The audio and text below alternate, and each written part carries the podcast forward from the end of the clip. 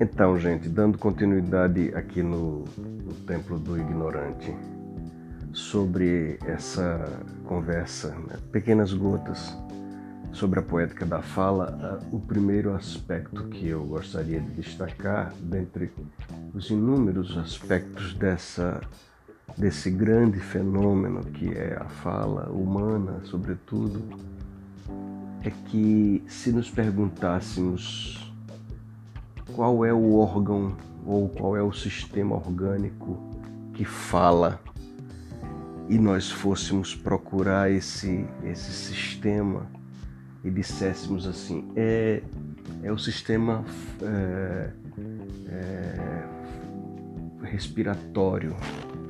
Então o ar sai da boca e produz o som.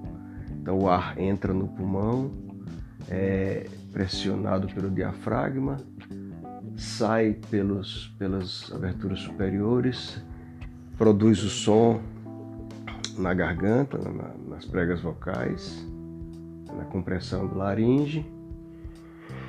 É, e depois ele, ele, ele emana, é, reverberando nas cavidades sonoras, e portanto o sistema respiratório é o sistema fonador.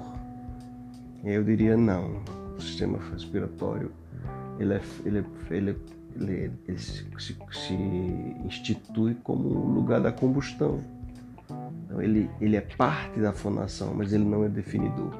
Ah, então vamos para as cavidades que produz o eco, sim, mas aí o eco, o som, a reverberação, sem um sistema fonador mais complexo, é, não seria capaz, não, esse sistema não se, não se daria completo. Então, o primeiro aspecto que nós precisamos prestar atenção na fala é que ela é orgânica no sentido mais sistêmico que possa existir, porque ela carece de vários organismos e de vários sistemas biológicos, mas aquele que é o mais decisivo é o aspecto emocional do sujeito, é a pulsão emocional que estimula, organiza, sintetiza, é, materializa